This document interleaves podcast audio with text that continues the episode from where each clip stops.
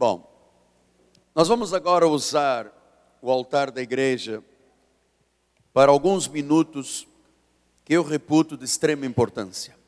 Nós estamos chegando ao final do ano. Eu sempre digo à igreja que este é um tempo também de avaliação, é um tempo de balanço, é um tempo de buscarmos lá dentro do coração, das emoções, dos sentimentos, razões para continuarmos vivendo. E hoje quero compartilhar, durante esses próximos 30 minutos, sobre o tema Restaurando a Paixão pela Vida. Restaurando a Paixão pela Vida. Como fazer diferença? Se você trouxe a sua Bíblia, abra no livro de Marcos, no capítulo de número 12. Diz assim a palavra de Deus em Marcos 28, 12, 28. Chegando um dos escribas, tendo ouvido a discussão entre eles, vendo como Jesus houvera respondido bem, perguntou-lhes: Qual é o principal de todos os mandamentos? Respondeu Jesus: O principal é: Ouve, ó Israel, o Senhor nosso Deus é o único Senhor. Amarás, pois, o Senhor teu Deus de todo o teu coração, de toda a tua alma de todo o teu entendimento e de toda a tua força. E o segundo é: amarás o teu próximo como a ti mesmo. Não há outro mandamento maior do que estes. Que esta palavra abençoe todos os corações. Vamos orar a Deus.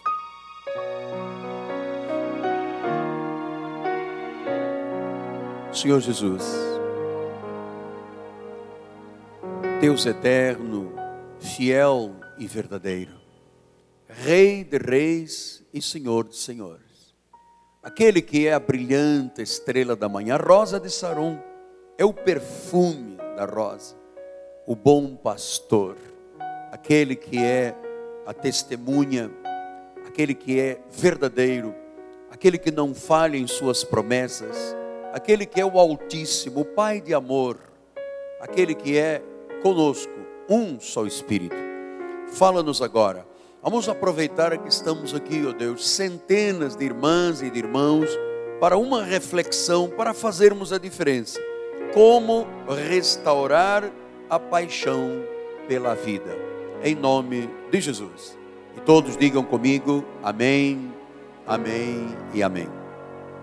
Minhas amadas, minhas filhas na fé, minha família, povo de propriedade exclusiva de Deus, aqueles que são santas, e santos preciosos aos olhos do Senhor. Quando você vê alguém fazer algo grande na vida, algo grande, significativo, você sempre vê uma pessoa de uma paixão intensa pelo que está fazendo. Paixão faz as pessoas realizarem grandes coisas na vida. Mobiliza, mobiliza. Você sabe, grandes exércitos se sacrificaram na história da humanidade por causa de uma paixão pela sua nação, pela sua bandeira. Paixão faz com que cientistas se devotem a vida toda dentro de um laboratório em busca de uma solução para uma doença, para uma enfermidade. Paixão faz com que atletas que vão às Olimpíadas, aos campeonatos mundiais, tenham extremo tempo de treino, 12, 14 horas por dia, por paixão. Paixão sustenta a vida em busca de alvos e de sonhos. Olha, nada grande nesta vida é feito sem paixão. Paixão, a mim me ensinou que torna o impossível no possível. Paixão energiza a vida, faz a vida ter vida. É a paixão. Quando você não tem paixão pela vida, tudo se torna morno, triste, sem elan, sem brilho. Portanto, Marcos 12, 30, o Senhor disse: Olha, ama o Senhor teu Deus. E olha, ele não disse para amar a Deus de qualquer jeito. Ele diz: ama a Deus com paixão. Ele usou a expressão de todo o coração, de toda a alma, de todo o entendimento e de toda, toda, todo, toda, toda. Quer dizer, paixão. Paixão é o verdadeiro amor. Amar a Deus, ao próximo, apaixonadamente, é amar conforme a Bíblia diz, de coração, de todo o coração, de toda a alma, todo o entendimento, toda a força. Então, para seguirmos servindo a Deus neste santo ministério, só com paixão. Só com paixão. Amar a Deus e ao próximo com paixão. E você sabe, este sentimento paixão vem do latim patior. É aquele sentimento que lhe faz suportar qualquer situação. É aquele sentimento que é traduzido numa emoção muito forte. Sabe, eu não estou falando daquele sentimento doentio, patológico, fantasioso, mítico, que levou Romeu e Julieta de Shakespeare a um pacto de morte por paixão. Não, isso é doentio, isso é patológico, isso não serve para nós. Eu estou lhe falando de algo importante, de algo que gera uma grande felicidade, que traz uma grande satisfação. Não estou lhe falando de um sentimento passageiro, efêmero, que se perde. Não nem estou lhe falando de um sentimento que faz o ser humano perder a razão. Porque os nossos colegas psicanalistas dizem que paixão tem um tempo, essa paixão doentia, de Romeu e Julieta de Shakespeare.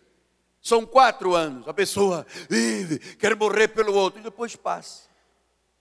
Isso não é o sentimento que Deus está falando ao nosso coração, mas um sentimento que afeta as emoções, o movimento da vida, a sensibilidade, que contribui para o bem, que é virtuoso, que é aquele sentimento que está no atleta, que vai lutar 10 horas para uma Olimpíada e quando ele chega ganha uma medalha de ouro, aquilo foi paixão. Ele se entregou de todo o coração, de toda a alma, todo o entendimento, todo o tempo. E parece-me a mim que Deus quer que a igreja dele seja uma igreja que coloca o seu coração, a sua força, o seu entendimento e a sua alma. Aliás, Paulo explicou isto em Colossenses 3, 23. Ele diz assim: Tudo quanto fizerdes, fazei-o de todo o coração, para com o Senhor, não para os homens, para com o Senhor. Então ele diz de todo o coração, está dizendo intenso, forte, apaixonadamente. Então, por que, que Deus está falando esta busca, a volta à paixão pela vida? Porque na nossa cultura brasileira, as pessoas devotam paixão a qualquer coisa. Mas quando se trata de Deus, o pé fica lá atrás. Eu vejo pessoas apaixonadas pelo seu time de futebol.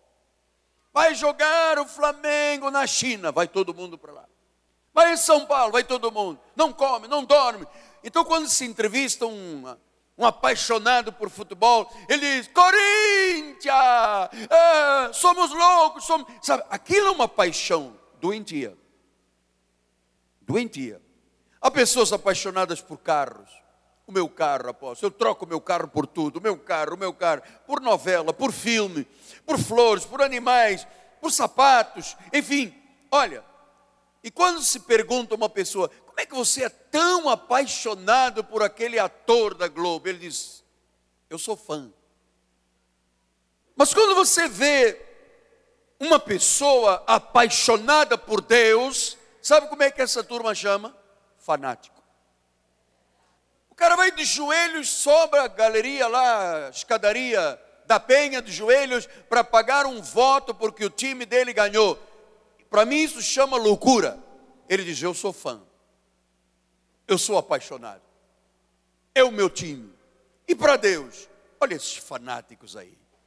Já vieram domingo à igreja, já vieram na segunda, agora estão aí outra vez, na quarta-feira. É fanatismo.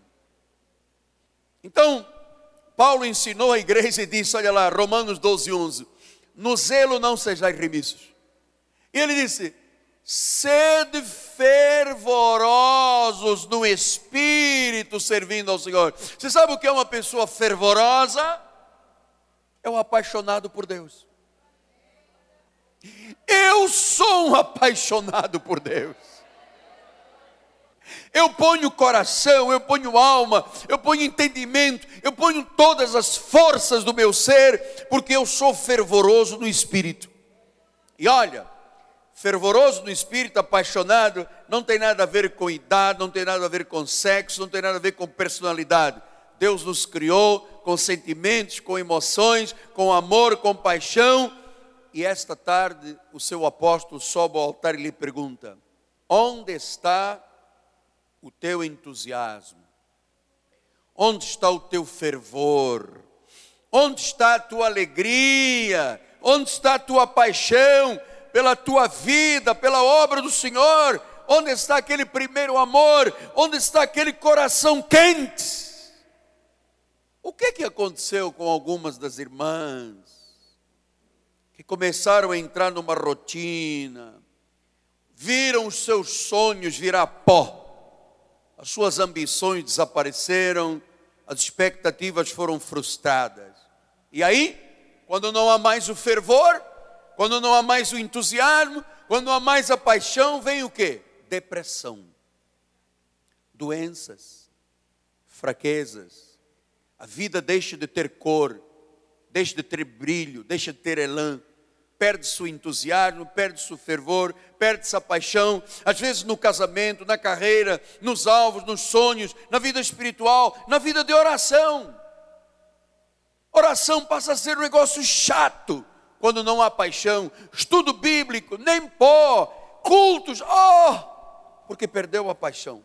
Então eu queria agora, depois destes dez minutos, lhe dizer o seguinte: existem matadores da paixão.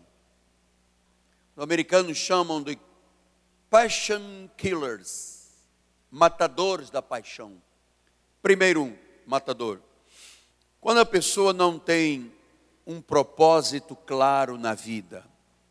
Se você vive sem propósitos, você vive sem paixão. Porque paixão e propósitos andam juntos. O que, que eu estou fazendo aqui nesta terra? Olha o que, que disse Isaías 49, 4.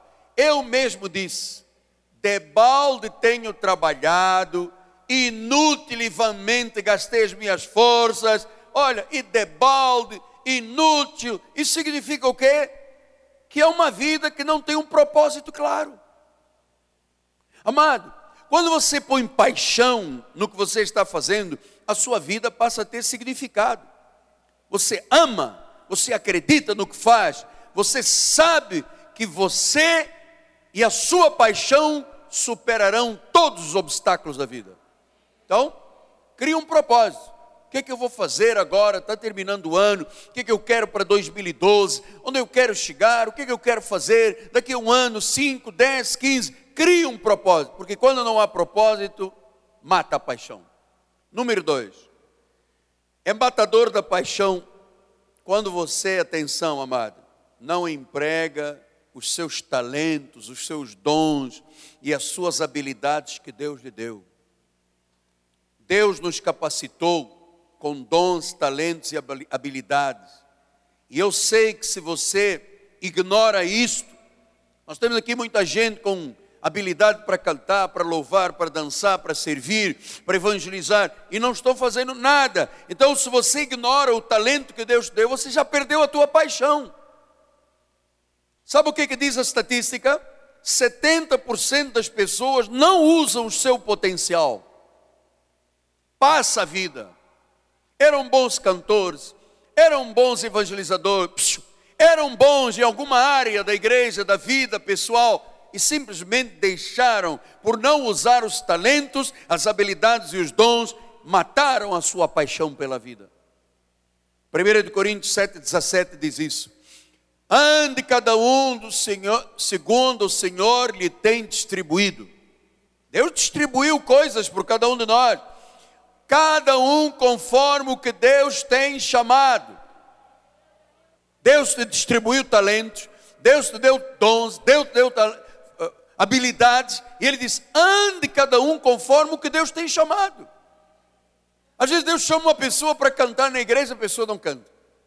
Ah, porque eu tenho vergonha, tenho timidez. Chama para um, uma atividade da igreja, um coral, é um grupo de evangelização, alguma área. E você sabe, foi Deus que chamou, conforme o teu chamado de Deus, segundo aquilo que Deus distribuiu. Se você está num trabalho, eu vou lhe recomendar uma coisa muito importante. Se você está num trabalho sem paixão, na vida secular, mude. Mude de vida. Peça a Deus o caminho da sua paixão, porque eu tive essa experiência antes do ministério. Eu era, fui gerente de uma empresa, depois fui diretor de uma empresa, mas eu fazia profissionalmente o melhor, mas eu não punha paixão. Não era a minha paixão. Eu saía de casa chorando todos os dias, baberranho, lágrimas. Senhor, eu vou lá para a diretoria. Eu tenho motorista, eu tenho sala refrigerada, eu tenho todo mundo me servindo. Mas eu não amo isso aqui. Não amo. Não era a minha paixão. Fazia o bem profissionalmente, mas a habilidade, o talento que Deus havia distribuído, que Deus me tinha chamado, não era para eu ser diretor de empresa gastando a minha vida com o secular. E um dia, eu me recordo, Bispo Roberto Macalister, que está ali na minha homenagem, apagaram a luz, mas depois vão acender, estava no programa Coisas da Vida, da Igreja Nova Vida, e ele, eu ia, ia sair de casa, e ele disse: Olha, se você quer mudar de vida, põe a mão no seu televisor. Eu me ajoelhei, coloquei a mão e disse: Senhor, eu quero mudar a minha vida. Eu estou bem, eu tenho muito dinheiro, eu tenho tudo o que eu preciso, mas eu não tenho paixão pelo que eu estou fazendo. E naquele dia, naquele dia, Deus falou aos bispos da nova vida: Você é um dos nossos pastores, largue tudo e venha servir apaixonadamente o reino. Então, use os seus talentos para a glória de Deus. Porque se você não tem propósitos claros, se você não usa os seus talentos, você perde a paixão, você perde o entusiasmo, você perde a confiança, você perde até a vontade de viver. Encontre hoje o rumo da sua vida, o propósito, tanto na vida profissional quanto na vida espiritual. Terceiro matador da paixão, não ter uma agenda, um roteiro de vida, de trabalho. Você sabe, nós trabalhamos na vida espiritual, mas há muitos irmãos que trabalham aqui na igreja, servem ao Senhor, vêm aos cultos e têm a sua vida secular. Se você não tem um roteiro para se equilibrar, você se envolve com fábulas deste mundo. Paulo disse em 1 Timóteo 4,7: rejeita as fábulas profanas das velhas caducas, essas histórias que se contam aí nas igrejas, exercita-te pessoalmente na piedade. Ou seja, o que, que Paulo está dizendo? Cria um exercício. Olha, eu tenho vida secular, eu tenho vida espiritual, eu tenho um roteiro de vida. Segunda, quarta, domingo eu estou na igreja, mas terça e quinta eu vou estudar, eu tenho que cuidar da minha casa. Faça uma agenda de trabalho, porque senão a tua paixão pela tua vida, pela tua família, pela obra de Deus vai ser morta. Quarto matador de paixões: pecados escondidos matam a paixão pela vida, roubam a alegria, roubam o calor da vida. Deixa eu lhe explicar. Um dia, o maior rei de Israel, que foi Davi, pecou, errou e escondeu o seu pecado. Olha só o que ele diz no Salmo 38, 4 adiante já se elevam acima da minha cabeça as iniquidades, como fardos pesados excedem as minhas forças, tornam-se infectos e porulentos as minhas chagas por causa da minha loucura. Ele havia pecado. Então, é, eu sei que quando a pessoa tem um erro na vida e não usa a estratégia bíblica de 1 de João 1,9, vem um sentimento chamado culpa. E o que faz as pessoas abandonarem as igrejas é a culpa, o sentimento que pequei, errei, o meu caso não tem jeito. Então João diz assim: se confessarmos os nossos pecados, Ele é fiel e justo para perdoar os pecados e purificar de toda a justiça. Então não deixe nada oculto diante de Deus. Quinto matador da paixão: conflitos não resolvidos. Você sabe, às vezes as pessoas têm brigas, guerras, conflitos. E estas, estas guerras e conflitos drenam a força, roubam a paixão, criam ressentimentos, criam ciúmes, criam iras, criam raivas. Olha só como é que Jó 5,2 diz na palavra: A ira do louco destrói, e o zelo, o ciúme do tolo o mata. Quando a pessoa deixa ciúmes, iras na sua vida, casos não resolvidos, isso é para destruir a pessoa, destrói a paixão da pessoa. Jó 18,4 diz isso, olha lá. Ó oh, tu que te despedaças na tua ira, será a terra abandonada por tua causa? Remover-se-ão as rochas do seu lugar. Então, você que se despedaça na sua ira, você acha que o mundo vai mudar alguma coisa por causa de você? Não. Você está se despedaçando. Então eu coloquei aqui no telão: perdão é importante para as emoções. Se você tem alguma coisa, acerte hoje, perdoe hoje. Daqui a pouco vamos ter passagem de modelo, vai ter festa, dança. Não fique aí roendo lá dentro, ruminando, porque a ira destrói e o ciúme mata. Sexto matador de paixão: isolamento e solidão. Amado, todos nós fomos criados para termos relações interpessoais, para pertencermos uns aos outros. Nós precisamos uns dos outros. Eu preciso de você, você precisa de mim. Aqui não há ostra fechada na nossa igreja. Você sabe qual é o pior castigo que se dá a um presidiário? Colocá-lo aonde? Na solitária é o pior castigo.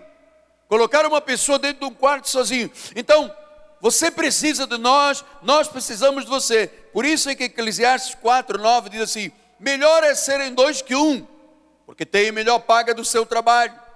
Porque se caírem, um levanta o companheiro. Ai, porém, do que estiver só caindo, não haverá quem o levante. Amado, não deixe solidão e isolamento participe das atividades da igreja. Agora vai chegar o final do ano, tem cantata, tem noites maravilhosas, tem Réveillon para Jesus, tem muita coisa acontecendo na igreja, tem os corais, participe dos corais, engaje-se em alguma coisa, não tente viver sozinha, porque senão a paixão pela vida se vai. Sétimo e último matador de paixão. Você tem que nutrir fazer o seu nourishment, a, seu, a, a sua maturidade de vida espiritual. Você tem que alimentar a sua vida espiritual em todos os cultos da igreja. Porque se você não se alimenta no espírito, se você não vem aos cultos sistematicamente, a sua vida encolhe. Então hoje, intencionalmente, você tem que dizer: eu vou estudar a palavra, eu vou estarei nos cultos da igreja, eu vou participar dos estudos bíblicos, eu vou estar radicado conforme disse Colossenses 6, olha lá. Ora, como recebeste de Cristo, Jesus, o Senhor, assim andai nele. E ele diz: radicados, edificados, confirmados, como fostes instruídos, crescendo. Olha, daqui a um ano, no próximo ano do Xaxaíla, em dezembro, você não pode ser a mesma pessoa. Você tem que desenvolver uma vida vibrante, profunda, com Deus a cada dia. Você tem que acreditar que Deus quer fazer alguma coisa grande e terrível por você. Grande e terrível por você. Diga o nome de Jesus a glória.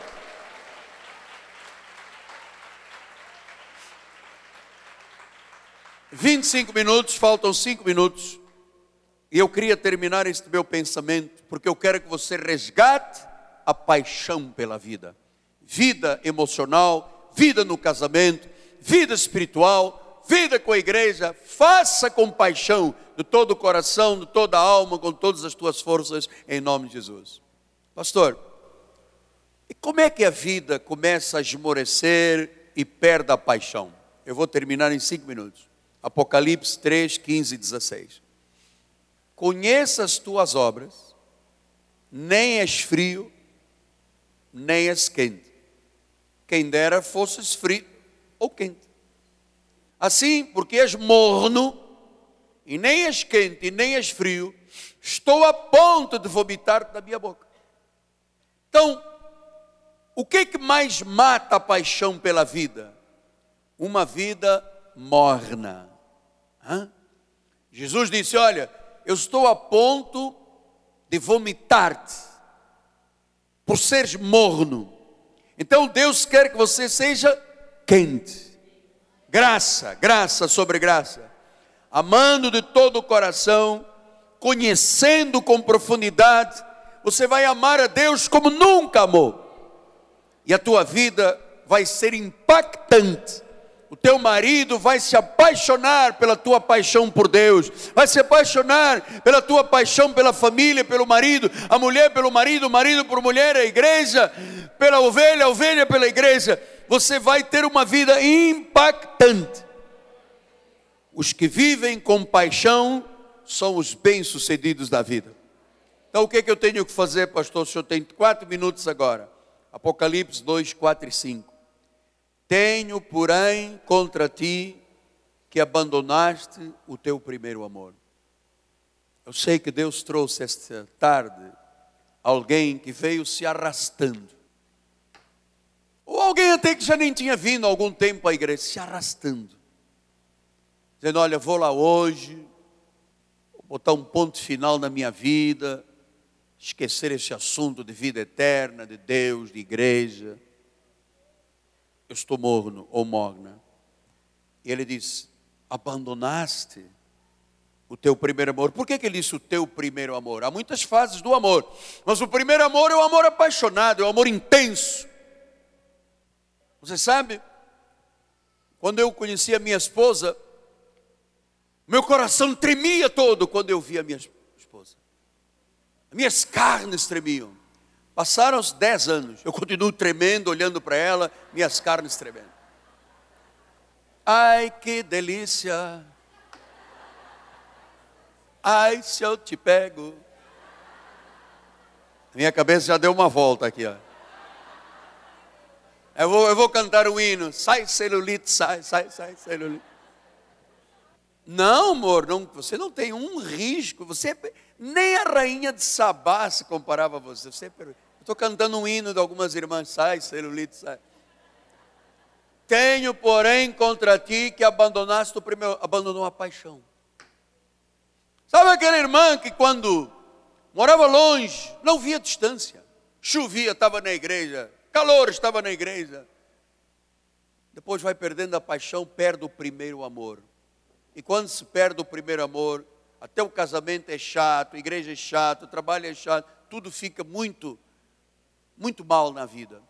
Então, o que, que Deus manda fazer? Termino agora, estou acompanhando aqui, faltou um minuto. Versículo 5. Lembra-te de onde caíste. Lembra-te qual foi o momento, qual foi a razão em que aquela paixão pela vida, pelo marido, pela esposa, pelos filhos, pela igreja, pela evangelização, pelo coral, pelo chachail, por tudo, onde é que você caiu? Você se lembra? Você começou a dar ouvidos a uma senhora que te telefonava, você começou a ver um programa de televisão que não era da igreja, você começou isso, começou aquilo, e ele disse: Lembra-te de onde caíste, arrepende-te e volta à prática das primeiras obras. Você volta à paixão por Deus, volta ao elan, à força. Está terminando o ano, amado. Bote aí no seu coração. Agora, não vou faltar a nenhuma noite maravilhosa. Vou estar aqui no Natal, vou ganhar almas, vou trazer pessoas. Não vou entrar e sair da igreja como uma sombra.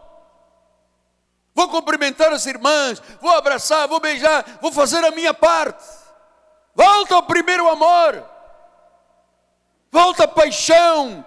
Lembra de onde caíste, arrepende, não aceita viver sem essa força que eu tenho na minha vida desde que recebi Jesus como Senhor e Salvador.